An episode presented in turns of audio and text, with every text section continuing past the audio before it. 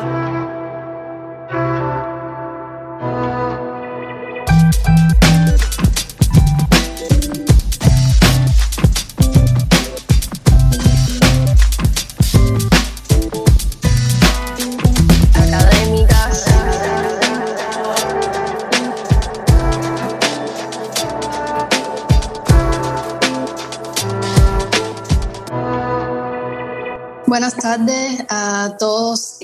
acompañan eh, la labor del Instituto de Activismo Hannah Arendt. Eh, muchas gracias al Instituto por este espacio y hoy tenemos el privilegio de tener como invitada a Elizabeth Mónica, escritora y educadora eh, transdisciplinar Ahora no sé bien, Isabel, si ponen transdisciplinar después de educadora, después de escritora, o ya esto es una declaración de, digamos, de metodología y se puede poner detrás de cualquiera de los roles. Es así, en efecto.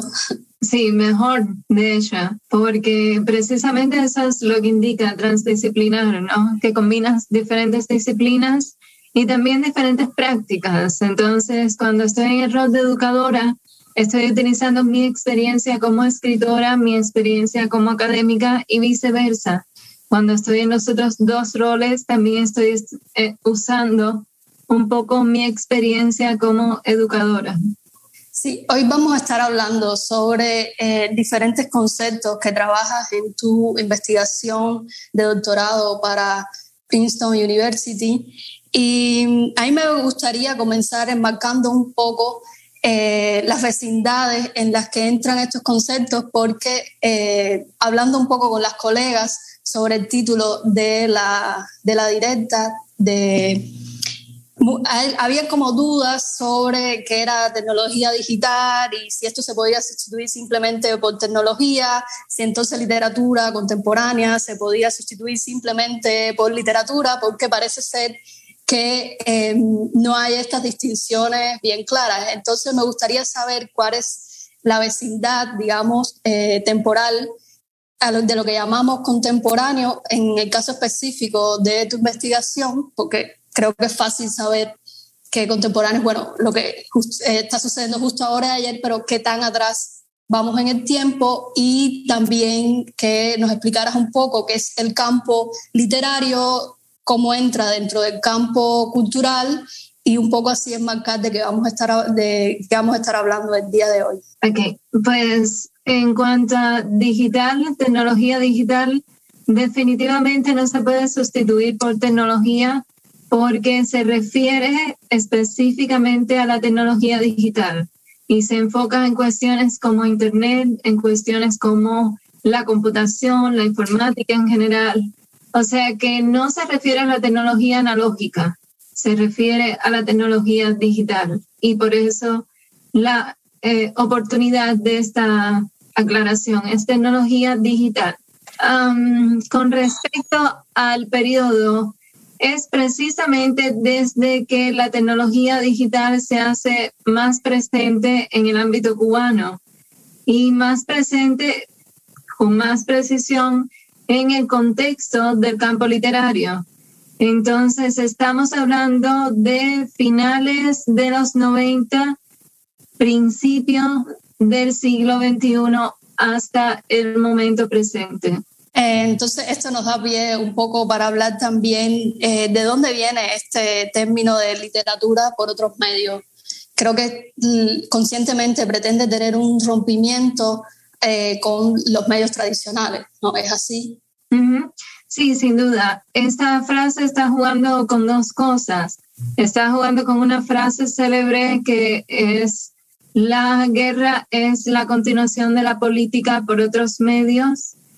Y mi alusión un poco con este título es, estamos en Cuba, estamos practicando literatura por otros medios que no son los medios tradicionales y estamos también haciendo política por otros medios. Ya, en este sentido también me parecía que tu propuesta tenía un carácter muy interseccional, o sea, pretendía unir eh, lo que se considera propiamente político o digamos cívico y eh, lo propiamente literario, porque el, lo que podemos llamar tal vez ciudadanía comunicativa, o sea, investiga sobre estas competencias, no solamente expresivas, sino también comprensivas, que hacen eh, que los sujetos puedan participar simbólicamente de la vida pública. Eh, ¿Es por ahí? Sí, sin duda. Y mm, quizás vale la pena aclarar que mi concepción de política eh, no, solamente, no solamente se refiere a macropolítica,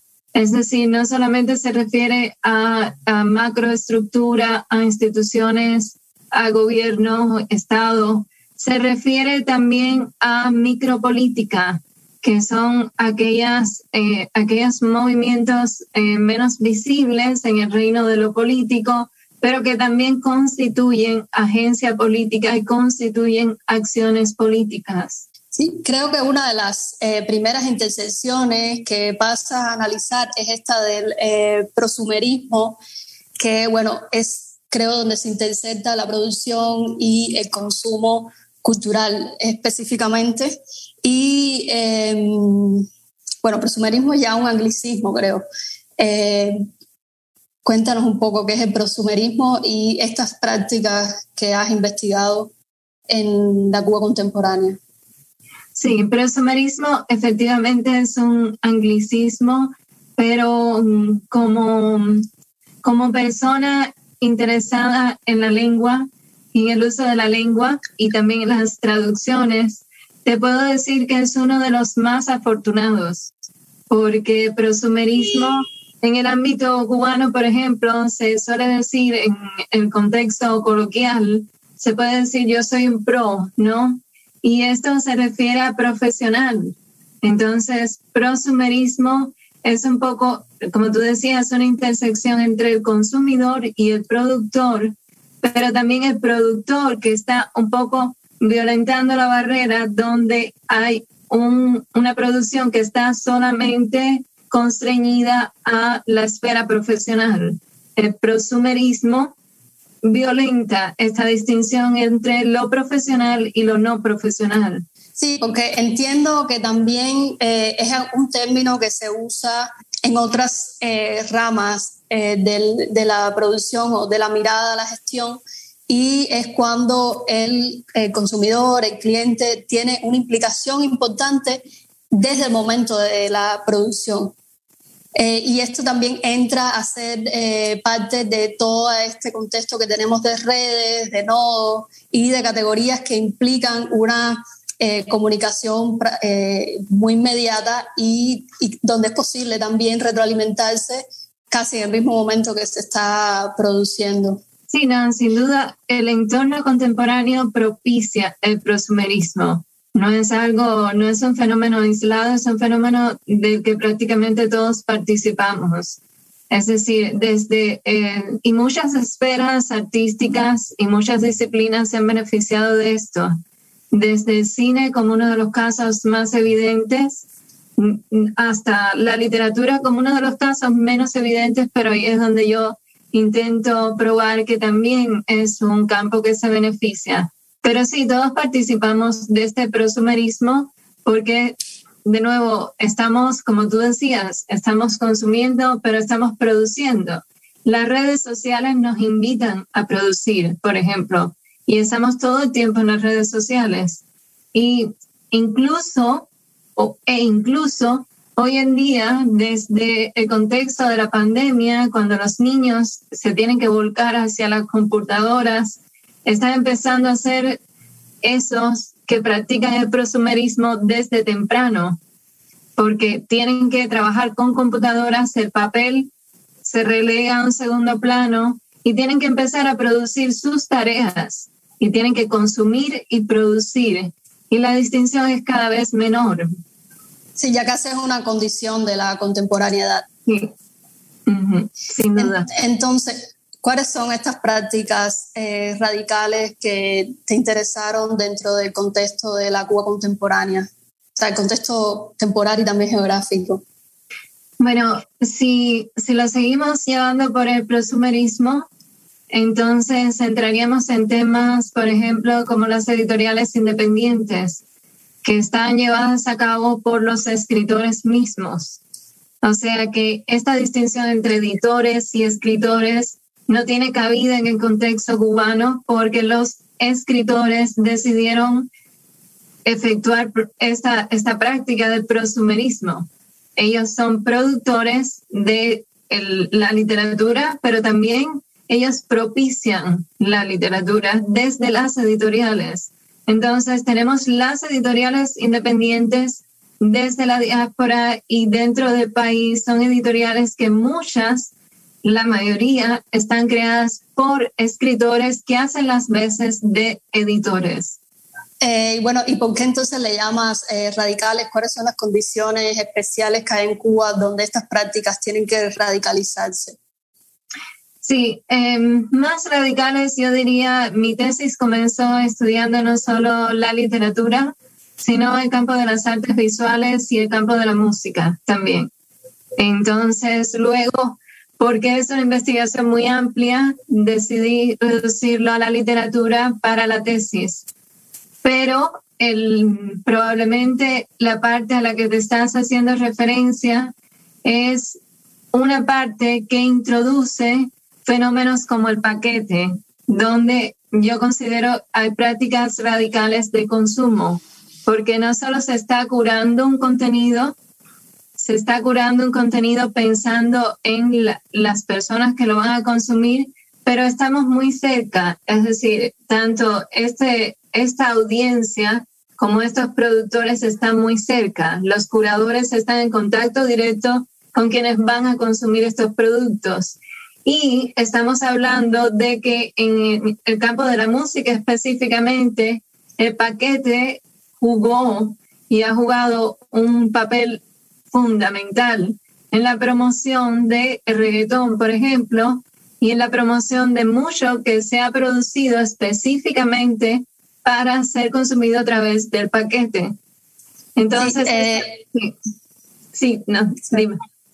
No, iba a preguntar si este, en el caso del paquete ha habido una especie de, evolución, porque si bien empezó de una manera muy autónoma y alternativa, eh, parece que ahora hay evidencias de que ha sido asimilado y está siendo controlado como casi todo lo demás por, eh, no sé, el Ministerio del Interior o todos los mecanismos de control que hay en Cuba, que son muy rígidos y totalizantes. Eh, ¿qué, ¿qué, piensas al respecto? Yo creo que tú investigas más como la parte inicial donde eh, tenía, era mucho más autónomo. Sí, y mm, nunca fue de todo autónomo, es mi opinión. Bueno, en Cuba es muy difícil hablar de proyectos completamente autónomos. Existen algunos, ah, pero es difícil que un proyecto se mantenga autónomo, casi siempre el, el proceso o la trayectoria suele ser de un proyecto autónomo, la de nacer, llevar un tiempo resistiendo y después sucumbir, porque precisamente casi no hay cabida en Cuba para proyectos autónomos. Yo cruzo los dedos que Instar dure mucho, pero realmente suele ser este el caso, ¿no? Entonces, yo analizo algunos de estos proyectos autónomos, verdaderamente autónomos que nacen y mueren. Omni Zona Franca es un ejemplo.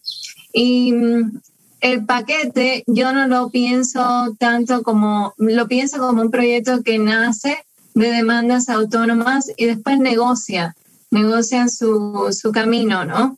Y eso es lo que estamos viendo. Y por supuesto que está controlado, y por supuesto que eh, no estamos hablando de una cosa autónoma ni completamente libre. Hay muchas instancias, yo analizo algunas de ellas en la tesis, donde el paquete ha respondido a las presiones y ha seguido las presiones del de gobierno, ¿no?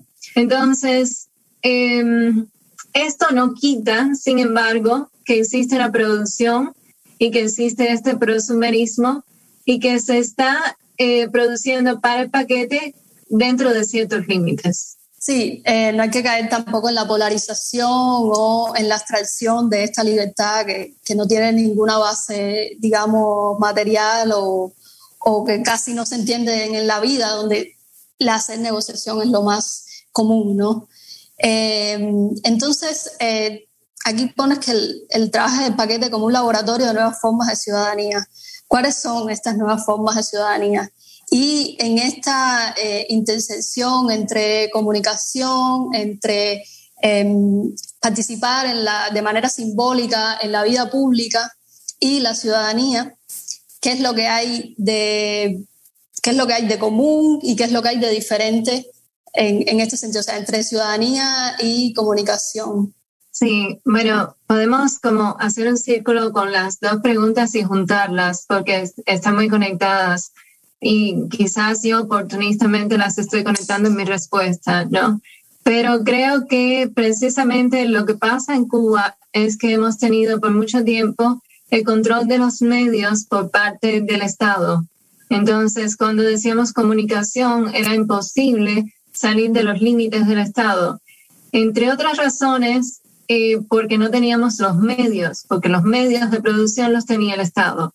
Pero esto cambió precisamente con la tecnología digital y al tener los medios, el ciudadano común, entonces empezó el, ciudadano común en un medio como el paquete, dijo, ok, yo puedo hacer esto, yo no tengo que esperar que alguien cure en la televisión cubana lo que yo voy a consumir, no, yo voy a hacer mi propio, mi propia lista de las cosas que yo quiero consumir. Yo voy a satisfacer las demandas de mi vecino, de mi familiar, de mi pareja y voy a hacer mi propia lista. Y esto para mí es una práctica radical, no solo de consumo, sino también política, precisamente porque en el contexto cubano esto es un cambio gigantesco, un cambio que altera el contrato social. Ya la información no es una cosa que nos viene de arriba, la información es algo que nosotros podemos manejar. Podemos manejar, podemos distribuir en el caso del paquete a nivel nacional y podemos tener todo este aparato de producción en nuestras manos y controlarlo como ciudadanos, ¿no? Ya, y este em, consumo a demanda, digamos, ¿Es lo que llamas los medios del débil o a qué estás llamando los medios del débil? Bueno, este es un, es un término un poco controvertido, pero es una cita a un libro que precisamente lo que habla es de que existe, que el débil tiene, o el sujeto que está oprimido, para llamarle de otra forma, porque esto también viene de una traducción, ¿no? y es de las armas del débil serían la traducción literal. Pero para llamarle de otra forma, podemos decir que es, el sujeto oprimido, ¿no? Y este o vulnerable. Sí, o vulnerable es otra manera de verlo. Em, pero en, el, en la perspectiva de este, de este libro, es el oprimido, es más que vulnerable porque no es el ciudadano común, es el ciudadano en un sistema donde es especialmente oprimido. Entonces, el, el libro analiza casos en China, casos eh, de medios donde el ciudadano es específicamente oprimido o más oprimido que en otros contextos más democráticos. Entonces, este sujeto oprimido lo que tiene cuando tiene los medios, cuando empieza a articular sus propias narrativas, es precisamente un arma, ¿no? Estas son las armas del débil o las armas de estos sujetos oprimidos que empiezan a sobreponerse, ¿no? Empiezan a manejar el discurso y el discurso que antes era un discurso escondido y según este libro eran discursos escondidos, por ejemplo, los chistes. Si recordamos los chistes de Pepito, ¿no? Esa es una cosa arcaica. Y los chistes desaparecieron de la calle. ¿Por qué desaparecieron los chistes? Porque los chistes era una forma de canalizar precisamente, era uno de estos discursos escondidos, donde estamos tratando de visibilizar, pero sin llegar a visibilizar completamente los discursos que no son permitidos, los discursos que precisamente no pueden ser visibles. Pero a tener los medios y a, tener la oportunidad de visibilizar otras narrativas, los chistes dejan de tener pertinencia. Sí, entonces todos aquellos que eran conservadores o que no tenían otra eh, opción se convierten en un actor político a través de comunicar sus propias eh, idiosincrasias, historias, deseos, ilusiones. Sí, sin duda empiezan a surgir narrativas menores, por ejemplo, y eso lo hemos visto. Hemos visto que en 10 años el campo de lo visible se ha llenado de narrativas que antes no estaban ahí, narrativas raciales, narrativas de género, Hay muchas narrativas, narrativas de pobreza extrema en Cuba. Hay muchas narrativas que eran sencillamente invisibles antes.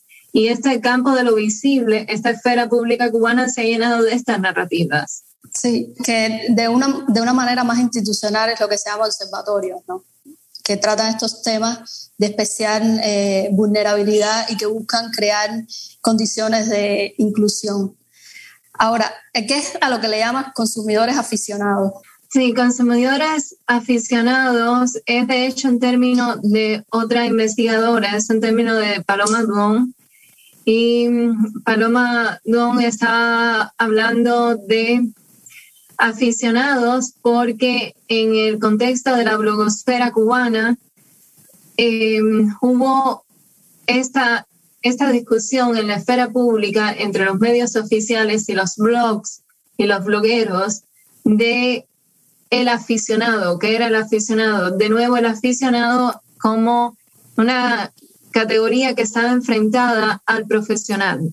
Entonces, los medios oficiales aseguraban que los blogueros eran aficionados y por lo tanto carecían de legitimidad. Sin embargo, esto no tiene sentido en el contexto de paquete. Aquí no hay profesionales, aquí no, ni siquiera se puede pensar en esto, porque sí tenemos profesionales, pero tenemos personas que no son profesionales y tenemos muchas personas que están ejerciendo disciplinas profesionalmente que no vienen de esferas profesionales. Entonces, esto sencillamente ya no, no se puede articular discursivamente. Entonces, desde la práctica se vuelve, hay un sentido más radical de lo que es el profesional y es que quien lo ejerce y no quien ha sido eh, legitimado académicamente, gremialmente o digamos por otros, sino hay una especie de autorización autónoma. La gente se autoriza a sí mismo ejerciendo lo que sea que viabiliza su necesidad. Sí, y vemos todos estos decretos que, que, están en el contexto de la informatización de la sociedad cubana, que es el proceso eh, a que, que está denominado de esa forma por el Estado, ¿no? La informatización de la sociedad cubana es, en términos prácticos, cómo regular esta digitalización de la sociedad, ¿no? Entonces, aquí vemos estos decretos, el 349, el 370, por ejemplo, otros decretos más recientes, ¿no? El 35. Y lo que estamos viendo es este resurgir de la categoría de profesional frente a la categoría de aficionado. Y es precisamente porque esa es una de las maneras de controlar el discurso y de controlar que estas prácticas radicales de consumo que estas prácticas radicales políticas desde abajo no ocurran, ¿no? O se aparten de la esfera visible. Sí, para graficarlo un poco, sería que se rompe la estructura piramidal eh, donde hay, por ejemplo, una cámara que sería el, el, velo que hay, hay alguien detrás, hay alguien delante, entonces el que está delante de la cámara estamos mucho más vulnerables del que está detrás y que probablemente tenga mucha más influencia en lo que se está narrando. Ahora prácticamente muchas de las cámaras que usamos, por ejemplo, ahora en esta directa, no hay nadie detrás de la cámara, soy estoy yo delante, entonces hay un intercambio mucho más eh, horizontal. O sea, ya no hay una, alguien desde arriba controlando todo lo que hay abajo, sino eh, existen los nodos, ¿no? Eh, entra información de varios lugares, pero sabemos bien quiénes son los actores. Los actores están bien visibles. Ahora, ¿cómo esto reconfigura el campo literario? Bueno, en el caso del campo literario hay muchos fenómenos. yo analizo eso de las editoriales independientes, pero analizo también cómo se transforma el, el, la narrativa misma, la poesía misma, cómo cambia.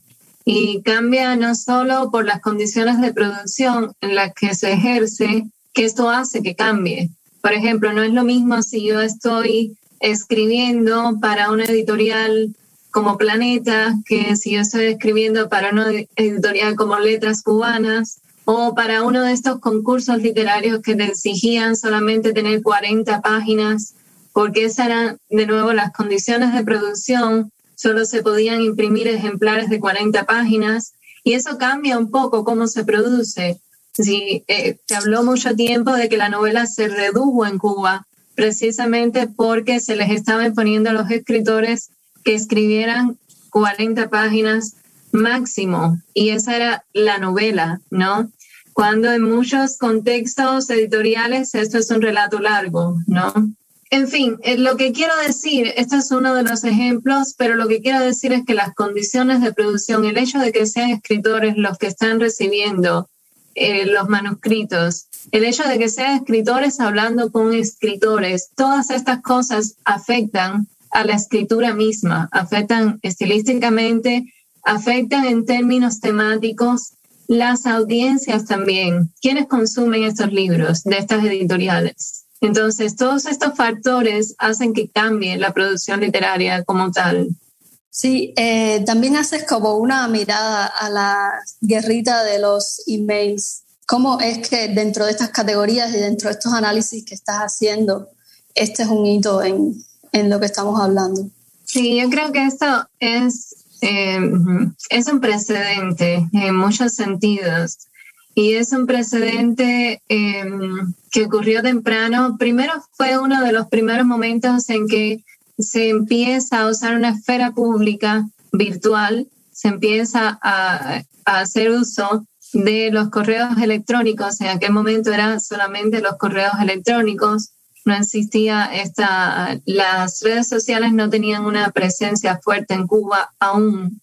Entonces, esta guerrita de los emails, como su nombre lo indica, solo ocurrió vía correo electrónico, pero tuvo un impacto en la realidad. También de ahí salió una llamada a conversación o diálogo, ¿no? Entre los actores de la guerrita de los emails que estaban tratando de eh, reclamar asuntos que tenían que ver con el pasado y con el presente político de la isla con la esfera cultural específicamente. Y mm, estos actores empezaron un diálogo con las instituciones cubanas. Este diálogo es muy parecido a los diálogos del presente, donde se ha intentado el diálogo, las instituciones responden de una manera eh, mm, muy torcida, ¿no? Una manera que evita concretar un diálogo en términos efectivos. Entonces, no hay mucha diferencia en cuanto a los resultados en términos del diálogo con la institución. Sí hay diferencias en, en, términos de la agencia que adquieren los actores culturales. Estamos hablando que después de esto surgieron muchos blogs, después de esto surgieron muchos proyectos artísticos que quedarían y quedarán eh, y están en este momento vigentes y de ellos se desprendieron otros proyectos vigentes hoy en día y es precisamente porque se tomó la esfera virtual y se tomó como esfera pública. De pronto dejó de ser relevante si tú podías entrar en una institución y hablar como temas, por ejemplo.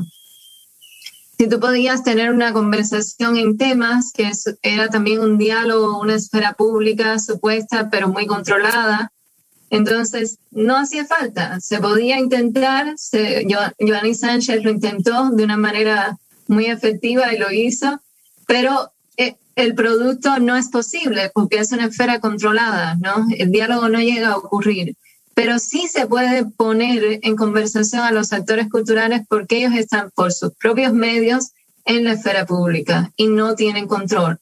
Y esta, y esta reciente, este reciente esfuerzo de informatización de la sociedad cubana por parte del gobierno es tratar de ejercer un control sobre esto que realmente es difícil ejercer un control. Sin embargo, sí hay una transformación porque ya la iniciativa no está solamente desde las instituciones oficiales, sino esta publicidad se asume de una manera mucho más radical porque ya el, la publicidad, lo que se hace público no viene solamente de quien tiene los medios o el monopolio de los medios de comunicación, sino que, en fin, se hace público de otras maneras y ya, aunque la oficialidad siga teniendo estas eh, maneras de controlar, eh, invisibilizar o incluso ignorar los debates más urgentes, ya está público, o sea, ya hay otra, eh, digamos, recepción o alcance o impacto. Em, bueno, ya me estaba empezando a hablar sobre la blogósfera cultural. Seguimos por aquí. Si quieres, eh, yo te sigo. Sí, entonces, em, cuéntame un poco sobre la, la blogósfera cultural con, todos estos conceptos que estamos trabajando de prosumerismo, de políticas disidentes, de subvención económica, mediática, logística, em, cómo la blogósfera influye en esta reconfiguración del campo literario.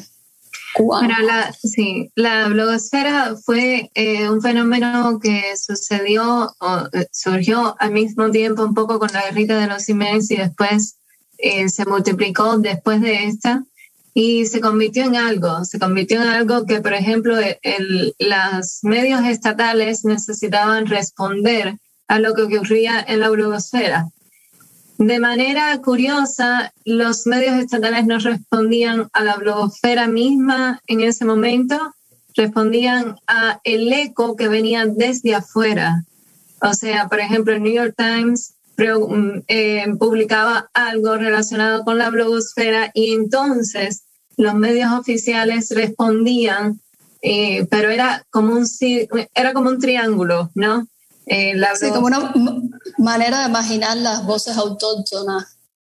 Sí, para, sí, yo diría, y este, este es un terreno que a mí no me gusta entrar, como hablar de las intenciones, ¿no? Pero mm, yo diría que para el gobierno hubiera sido preferible sencillamente ignorar esto, ¿no? Pero no les fue posible porque hubo un eco exterior muy fuerte y mm, como verse la opinión pública internacional y al ser tan fuerte la reacción en la opinión pública internacional, entonces vino de rebote y ahí es que los medios oficiales necesitan ah, decir algo, sencillamente, ¿no? Hoy en día no pasa así, hoy en día este triángulo no existe de esa forma. Hoy en día la presencia de los medios independientes es tan fuerte que ya están en diálogo directo con los medios oficiales. Entonces, después es que viene la prensa extranjera. O sea que ahí vemos un cambio significativo y ahí vemos también un logro de, de estas prácticas ciudadanas, ¿no? En sí, otros... Eh, sí, no, dime. Adelante, adelante. No, no, en otros sentidos estaba pensando en aquel momento cuando estaban los blogs y esto fue un fenómeno internacional. Los blogs fueron un fenómeno muy importante en muchos países del mundo y tuvo que ver con la revolución digital y tuvo que ver con necesidades de ejercer un periodismo ciudadano, ¿no? Y se le llamaba así periodismo ciudadano porque era periodismo que no era ejercido por medios que tradicionalmente legitimados, sino era un periodismo ejercido por ciudadanos pero se pensaba como una esfera alternativa, estaban los medios ah, tradicionales y el periodismo ciudadano. Hoy en día no es así, ya no se habla de periodismo ciudadano porque en contexto actual, precisamente con el presumerismo, por donde empezamos a conversar, no tiene sentido. No existe una esfera alternativa. Existen muchas prácticas alternativas, pero no hay una esfera paralela. No existe tal cosa, ¿no? Sí, en este sentido no solo hay una sincronicidad entre los productores culturales y los consumidores o los lectores en el, campo eh, literario específicamente, sino también de Cuba con lo que sucede en el mundo, con los debates contemporáneos, que eso es algo que por lo menos en las primeras décadas después del 59 casi no, no sucedía. Y este, eh, es algo que pone en evidencia la blogosfera y bueno, también las revistas digitales. Em, ¿Cómo trabajas esto de las revistas digitales? Porque es a partir del 2000 que empiezan a subir las primeras, ¿verdad? Sí, y esas revistas digitales empezaron a ser revistas literarias. Probablemente es una de las pocas instancias en que la literatura eh, tuvo un rol de vanguardia. Entonces, aquí aparecieron las revistas digitales literarias y mm, circularon durante un tiempo, hasta cerca de 2008, fueron bastante relevantes en el campo literario y en el campo cultural en general, porque era de nuevo un modo de circulación alternativo que no dependía de los medios estatales y empezó a, a llamar la atención y a hacer una contribución muy importante con la información que estaba distribuyendo. Y esto empezó a configurar el campo literario porque estas revistas no solo estaban distribuyendo información que podía ser censurada en los medios oficiales, esta revista empezó a trazar un nuevo campo literario, un nuevo canon nacional también. Estas revistas, por ejemplo, empezaron a incorporar autores que estaban en la diáspora, que habían sido desterrados de los libros y las revistas nacionales. Empezaron a incorporarlos. También estas revistas empezaron a incorporar otros temas y otras cosas que eran imposibles de pensar en el, en el contexto de los medios oficiales. De hecho, muchos surgieron para hacer posible la publicación de autores censurados y de entrar en debates donde solo había una visión única de parte de la, la autoridad. Sí, y establecieron, como te decía, este retrasado o este redibujar del campo literario y también establecieron un puente entre generaciones que surgían en ese momento literarias que usualmente tendrían que esperar, de nuevo, la producción es muy importante, tendrían que esperar a ganar un concurso, publicar su libro de 40 páginas, publicar dos libros más de 40 páginas en otros concursos, que esos son los métodos de publicación en Cuba, ¿no? O eran en ese entonces los más importantes, esa era la vía. Entonces, tenías que pasar por todo eso y luego de eso, en algún momento llegabas a ser un escritor visible. Pero ya estábamos hablando probablemente cuando tuvieras 40 años. Pero las revistas literarias lograron establecer un vínculo más rápido y eso por supuesto es la inmediatez de los medios. Estos medios, como reducen la cadena de producción, permiten la inmediatez. Entonces, además de unir la diáspora con la literatura permitida en el territorio nacional, además de rescatar autores que habían sido desterrados de canon, pudo establecer un puente muy rápido y muy efectivo entre la generación cero, que era la generación literaria que surgía entonces, con escritores consagrados tanto de dentro del país como de la diáspora.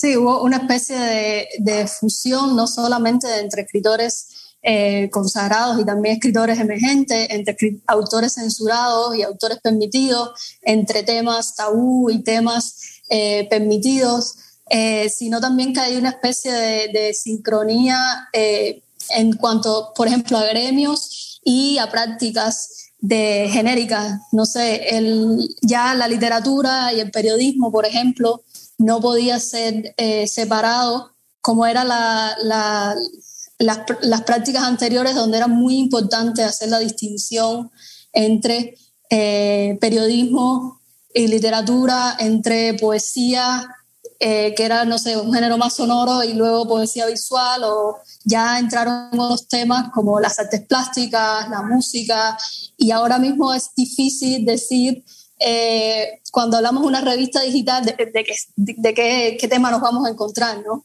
Sí, otra transición que yo analizo es la transición de las revistas eh, a las revistas culturales, ¿no? Y estamos hablando de casi todos los medios que encontramos en, entre los medios independientes cubanos hoy en día, son medios culturales, ¿no?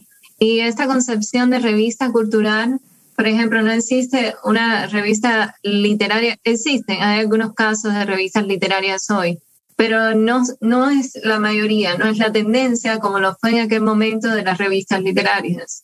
Estamos hablando de una transición y esto ha ocurrido en el mundo, no solamente en Cuba, de la revista literaria a la revista cultural.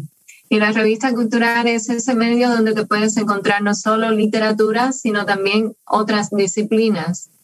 Y es precisamente porque la literatura, eh, bueno, dos cosas. los procesos de producción de la literatura han sido desprofesionalizados, por un lado, y lo otro es que la literatura como tal, como medio así puro, lo literario, que se distingue del periodismo, que se distingue de las artes visuales, ha dejado de tener relevancia y sobre todo en los medios digitales y el consumo inmediato de medios. Sí, también hay otras maneras de, de escribir, ¿no? Que tienen que estar muy asociadas a el medio con el cual se va a, llevar el mensaje, ¿no? ya el medio del mensaje. Em, específicamente quiero preguntarte sobre la escritura.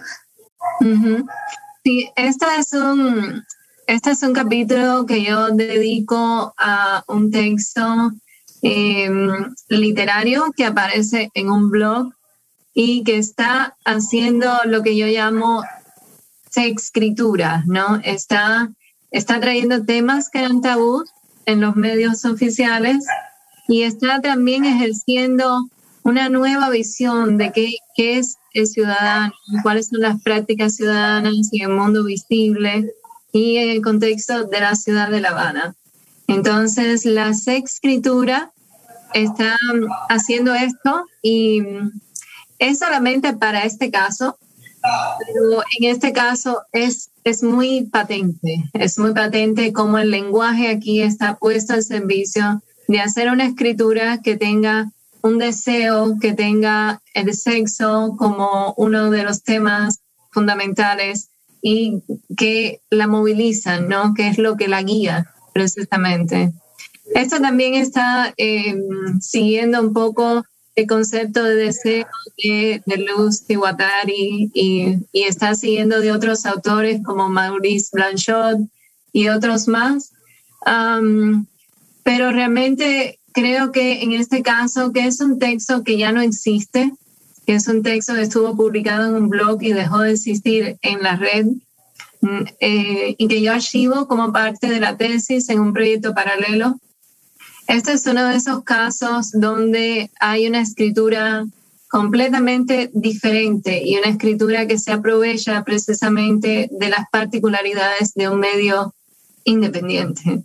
Sí, y de nuevo hay una intersección, ¿no? esta mirada interseccional porque el ser humano es deseante y también es verbal, entonces ahí se encuentran estas dos características que nos excluyen, ¿no? Siempre tendemos cuando miramos teoría a que hay que escoger entre teorías, pero realmente las teorías vienen a complementarse una a otra, una especie de, como el cuento de los ciegos y el elefante, ¿no? Que entonces toca una parte y lo describe de una manera, pero finalmente si esto se uniera, entenderíamos lo que es el, el elefante. Em, Sí, no, quería hacer una nota pequeña a esto de la escritura. Eh, yo aseguro que esta escritura es también política, porque si revisamos la constitución de la República, las constituciones, eh, todas las reformas constitucionales, si revisamos el lenguaje de todos estos decretos en el contexto de la informatización de la sociedad cubana, estamos encontrando la moral y, la, la moral y las buenas costumbres. Y esto desde la colonia está excluyendo em, sexo, está excluyendo prácticas sexuales, está excluyendo formas de ciudadanía también. Entonces, esta escritura está tratando de instituir otras formas de ciudadanía, está tratando de restringir cuál puede ser una ciudadanía que no es. Sí, y que estas formas sean encarnadas, o sea, que tenga un cuerpo y no sean en, abstracto y eh, finalmente también incluir, al mismo tiempo que se incluye esta, digamos, corporalidad, también una fragilidad del propio eh, ciudadano, del propio consumidor, del propio prosumidor, del, del propio lector o escritor o gestor cultural. Em, entonces, ahora eh, me gustaría hablar sobre las editoriales independientes, que es algo que ya veníamos mencionando últimamente. ¿Cómo se insertan en esta nueva eh, reconfiguración del campo literario? Bueno, realmente, em, si fuéramos a reducir un poco la historia de las editoriales independientes, muchas son el resultado de personas que migran personas que deciden llevar a cabo eh, editoriales o proyectos editoriales. Muchos de estos proyectos nacen como una empresa de parejas o como una empresa entre amigos y son escritores o, son escritores y sus parejas. A veces las parejas también son artistas visuales eh, o pertenecen a otras disciplinas artísticas y son empresas domésticas, por decirlo de alguna manera y son empresas afectivas también. Entonces, estas personas, en muchas, yo llevé a cabo muchas entrevistas a estas editoriales y muchas, muchas de las respuestas fueron, yo hice esto porque eh, fulanito que está dentro tenía necesidad de publicar, por ejemplo, y no encontraba cómo, y aquí teníamos herramientas como Amazon, y, entonces, ¿por qué yo no voy a tirarle un cabo a fulanito y vamos a hacer esto? Y, y otras son, yo eh, siempre quise hacer algo en Cuba que no pude hacer, ahora que estoy fuera puedo hacer esto y puedo no solo eh, cumplir una parte de mis sueños, sino también ayudar a las personas que están dentro de la isla. ¿no? Hay una cohesión también aquí visible del campo literario. Estamos viendo un campo literario que es transnacional, que no se concentra para nada en términos territoriales y que se ve a sí mismo como esto que tiene mucha cohesión y que no importa dónde estés, tú perteneces a la literatura cubana. Tú eres un escritor o una escritora o un escritor cubano y formas parte de este campo en común, ¿no?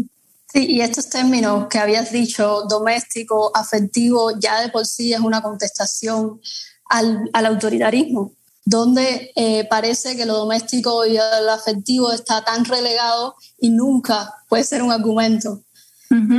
Sí, y a otros modos y otras concepciones, de nuevo a la profesionalización, donde eh, no estamos para nada estos entornos domésticos pertenecen a esta preconcepción de la literatura como un producto que se vale de grandes redes o que se vale de grandes aparatos de producción. Sí, entonces ahora quiero preguntarte, ¿qué, qué es lo que llamas eh, la comunidad negativa? Sí, la comunidad negativa sale un poco del capítulo de la escritura y sale de otros conceptos que se generan precisamente cuando nacen las revistas literarias y empiezan a aparecer discursos alternativos de ciudadanía, ¿no? Que es el ser nacional. Muchas de, muchas de estas narrativas lo que están reescribiendo precisamente es este ser nacional. Y esta comunidad negativa, esto sale de Maurice Blanchard y es precisamente hablar, y esto sale em, pertinentemente de una conversación entre Blanchard, y Nancy y otros escritores sobre el comunismo también.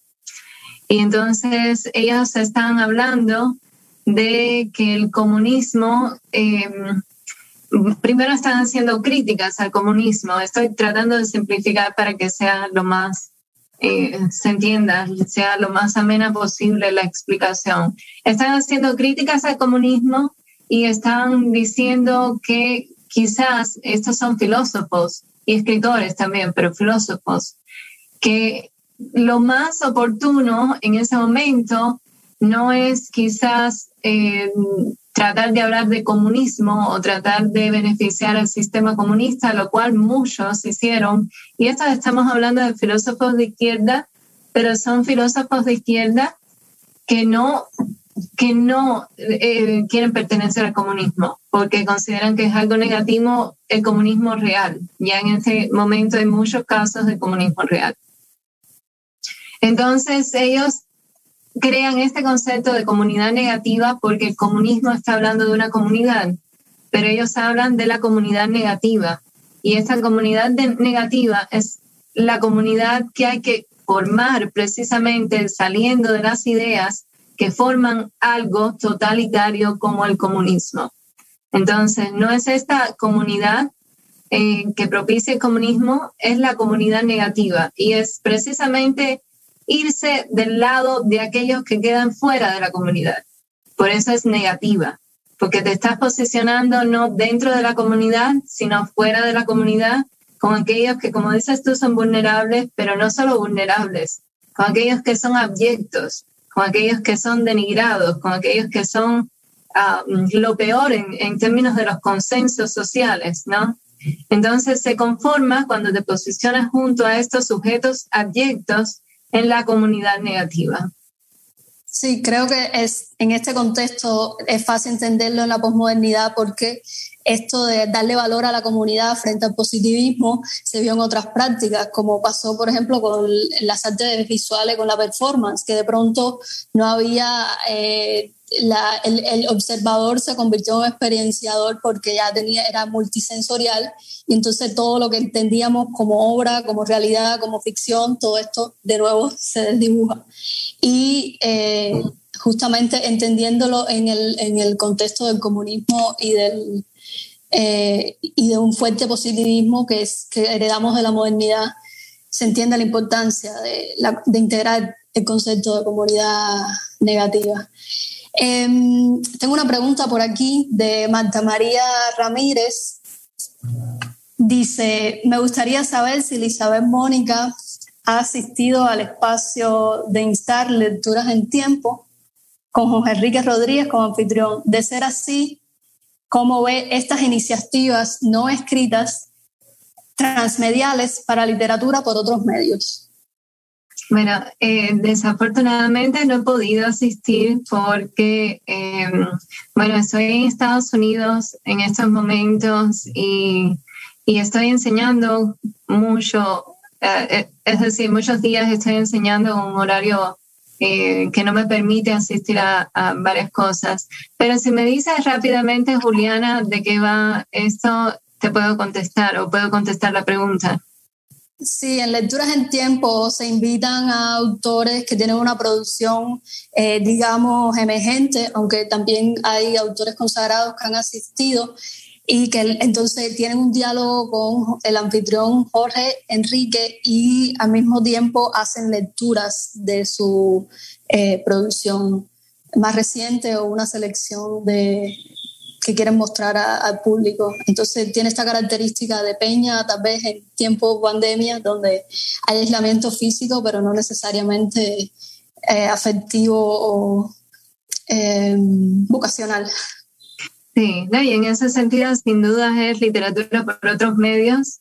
Y quizás, eh, no sé si percibí la pregunta un poco una alusión a lo transdisciplinario. Y el transmedial. Sí, transmedial. Entonces, sin dudas, hay muchas prácticas contemporáneas en la literatura actual cubana, pero no solo en la literatura, sino viniendo de otras esferas. Por ejemplo, tenemos muchos artistas visuales, tenemos muchos periodistas, tenemos muchas personas que yo digo, yo aseguro que están ejerciendo literatura. Entonces, esto también forma parte de literatura por otros medios. Ya, sí, Marta dice que es una peña literaria eh, sí, tengo amigos antropólogos que estudiaron este fenómeno de peña porque parece que era algo como muy cubano. No sé cómo es la práctica fuera de, Cuba, ¿no? Esta de reunión de, de poetas y de literatos. Ahora, un poco para terminar, em, quería pasar a la cápita de literatura como documento. Porque, bueno, es, toda esta producción va dejando trazas detrás, para decirlo de, alguna manera, que se convierte en, un archivo. Ahora, eh, aquí eh, hablas un poco de la memoria portátil como archivo formativo, hablas de medios alternativos y me parece que el último acápite es un poco una referencia a la novela de Thomas Mann, de las cabezas trocadas, cuando hablas de cómo eh, intercambian sus cabezas los jugadores. Sí, esto es realmente un poema eh, colectivo que propició Ernesto Rosa en una Bienal de La Habana. Y es, viene de una frase de Lezama, viene de un, de un poema de Lezama. Y, y esto, bueno, Ernesto Rosa lo propició como poema colectivo que se hizo precisamente a través de SNET, o sea, a través de las computadoras, a través de conectarse eh, a la red y a una red alternativa. Y se hizo este poema colectivo, ¿no? ¿Querías que te hablara? Sí. Sí, el, eh, estamos hablando entonces sobre em, qué reflexiones tienes sobre este archivo digital que se va creando a partir de la, de la intención de generar literatura. Sí, el concepto de documento creo que es eh, importante. A mí me parece muy relevante en, hoy en día cuando para los críticos literarios, para los investigadores, no pensar en la literatura como los libros, por ejemplo. El producto literario no debe ser el libro. El producto literario para mí debe ser el documento, precisamente porque hay un montón de procesos digitales que están ocurriendo y casi todos los procesos de producción de literatura hoy en día se basan en el documento digital que circula, ¿no? Entonces, no estamos hablando de procesos eh, que están descansando en lo físico, estamos hablando de procesos completamente digitales y es el documento la base de ese proceso. Entonces, más que el análisis del libro, yo creo que el análisis del documento es sumamente pertinente. También esto tiene una segunda parte, ¿no? Que el documento es también el acto de documentar, ¿no? Entonces, muchas de las preocupaciones recientes de la producción cubana en general es esta necesidad de documentar. Y eso, bueno, está analizado en las artes visuales por otras personas y yo lo traigo un poco a la literatura como esta necesidad de documentar está siendo una parte muy importante de las obras literarias contemporáneas, ¿no? Sí, y de, y de la memoria, claramente. Yo recuerdo este debate entre artistas de si eh, había que documentar o no había que documentar. Algunos decían que sí, porque bueno, muchos de sus públicos les recordaban la obra de una manera totalmente diferente a como ellos la recordaban. Entonces, pues para tener una conclusión sobre qué realmente pasó, a veces era muy importante el, el documento, ¿no? Y, y bueno, como el, también la literatura ya es prácticamente también audiovisual, porque están los estados de WhatsApp, está Facebook, está, bueno, todas las redes que propician que hay una intervención. De hecho, esta propia eh, virtualidad también entra dentro de los, libros. Hay muchos libros que ya tienen su screen, sus pantallazos, su, eh, su chat, su, entonces todo se vuelve muy performático, ¿no? Ahora, Marta, un poco recordándonos esto de la comunidad negativa, dice, me gustaría saber cuáles son las editoriales que no son dirigidas por escritores y si sabe sus motivaciones, eh, que no creo en el caso cubano sea económico. Si quieres, sí, esa no, perfectamente eh, la cogí. Em, esta, esta es una pregunta que añade un buen punto y sí, las, las motivaciones generalmente no son económicas. Eh, generalmente y sobre todo al comienzo de, estos, de este proceso donde aparecieron editoriales independientes cubanas, las motivaciones eran, como dije, afectivas, eran motivaciones que estaban relacionadas con este pertenecer al campo literario y eran motivaciones no económicas. Eh, también si se ve los resultados comerciales de estas editoriales, todavía la motivación económica casi que no tiene cabida, porque las ganancias no son tales como para que se pueda hablar de motivaciones económicas. Había otra parte de su pregunta. Sí, bueno, ya preguntabas cuáles son las editoriales que no están dirigidas por escritores. Sí. Y ya la segunda parte contestaste.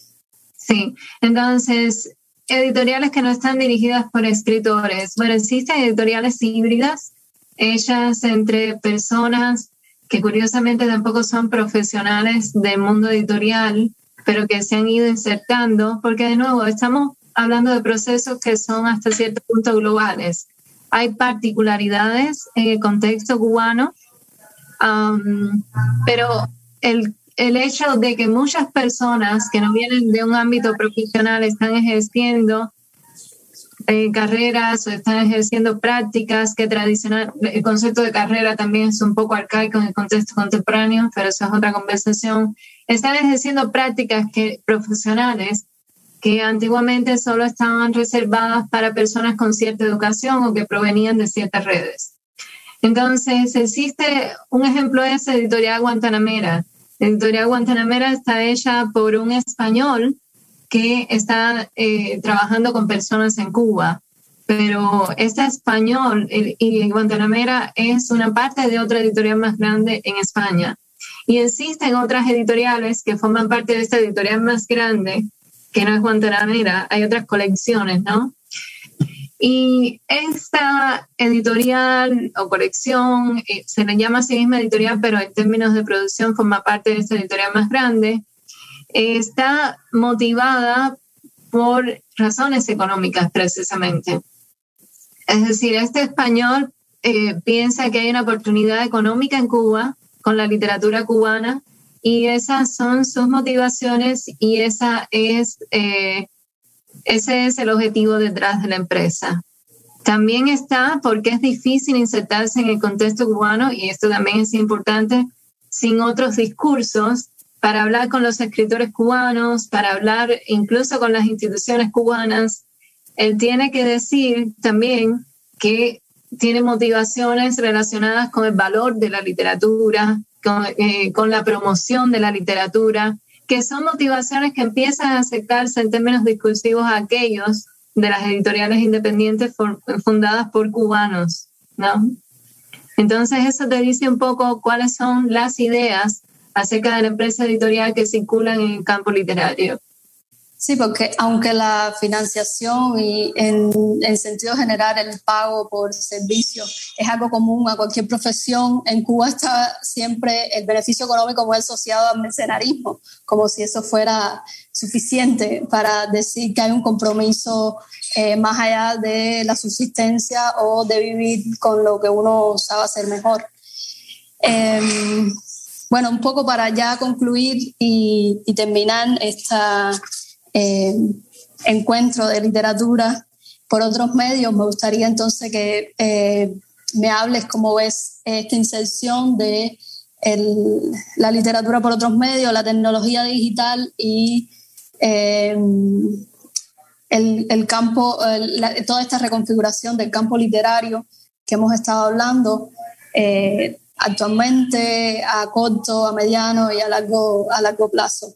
¿Cómo esto, eh, esta ciudadanía comunicativa, eh, finalmente crees que lo ves optimistamente o, o crees que ya no, no, pueda ir más allá? Después poniendo dos escenarios bien extremos, ¿no? Sí, bueno, hay dos cosas aquí. En términos personales, la las predicciones no me gustan mucho pero puedo tratar de contestar la pregunta, ¿no? Uno siempre cuando investiga mira o trata de mirar hacia el futuro o trata de ver cuál es el camino que van tomando las cosas, ¿no? Es parte de la labor analítica. Em, entonces, yo creo que esto no es ni positivo ni negativo. Creo que casi todos los fenómenos que analizo los analizo eh, no, por, no, no los analizo de manera épica, no digo, esto es algo muy bueno que hacía falta, aunque en muchos casos es algo muy bueno que hacía falta, ¿no? Lo cual es evidente en nuestra conversación. Pero me interesa más decir, esto contribuye en, ese, en este sentido, esto llena algunas lagunas que existían, esto cierra algunas puertas y abre otras, etcétera, ¿no? Entonces, yo creo que tiene eh, aspectos positivos y aspectos negativos. Yo creo que hay, hay como vicios quizás, pero ya esto empieza a entrar en lo subjetivo, ¿no? Eso ya no son cosas que yo reflejaría por escrito porque me interesa hacer lo más objetivamente posible. Eh, es decir, me, me, interesa dar una visión que sea lo más objetiva posible.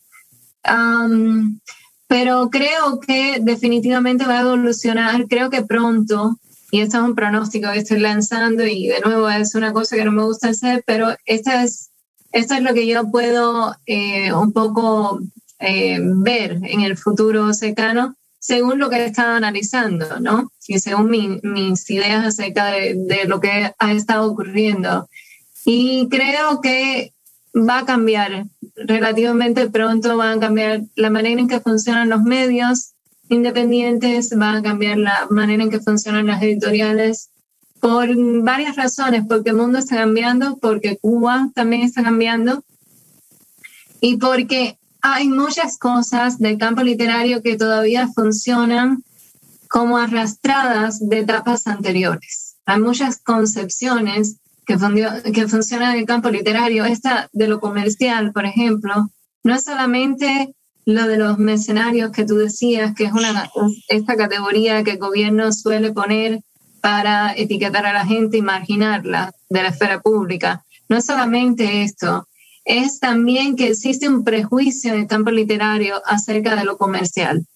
Y esto tiene que ver con que somos herederos de la revolución cubana y somos herederos de las políticas editoriales y de producción literaria de la revolución.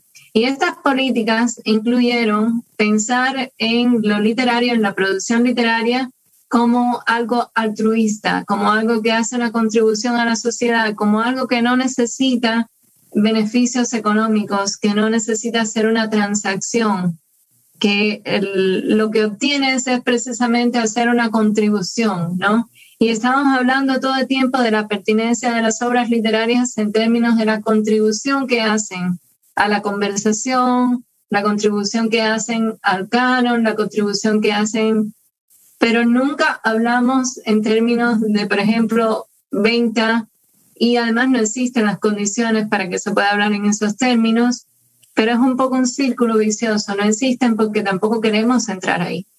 Entonces hay una serie de prejuicios y concepciones que vienen de un mundo anterior que sigue arrastrando el campo literario y que probablemente en un futuro relativamente reciente pasen a otra, pasen a otros objetivos, se transformen y hagan una sincronía con el ámbito global que definitivamente no seguía por, estos, por estas ideas acerca de la literatura.